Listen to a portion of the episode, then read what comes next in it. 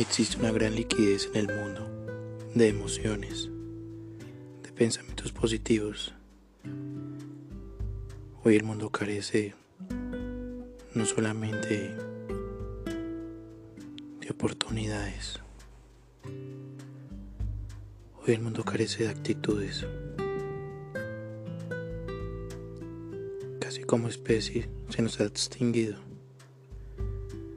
los sentimientos y la disposición a mejorar.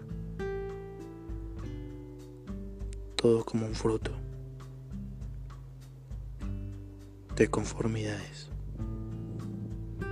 egocentricidades y envidia. No es fácil cambiar el mundo si se es sordo y ciego si se es insensible. Es imposible vivir si se sigue siendo ignorante. Vivir es lo único real, como morir. Son la única verdad. El único camino es vivir, dar, recibir, compartir, amar es lo único real, lo único verdadero. Es nuestra naturaleza.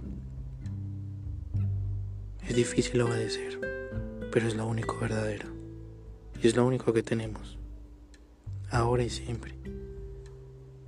Es lo que todos van a heredar. Es lo que todos debemos amar. Pero como seres amados, Siempre somos llamados a cuidar y a perdonar lo que se nos ha entregado.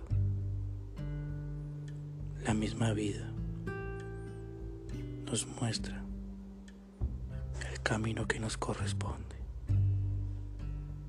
el camino de la felicidad, ligero, tranquilo, amplio y lleno de experiencias enriquecen y liberan el espíritu. ¿Cuánto más vamos a esperar? ¿Cuánto más vamos a sabotear el propósito de vivir? No debemos posponer lo único que nos hace reales, lo único que nos hace verdaderos. Amar es vivir y debemos vivir para ser felices.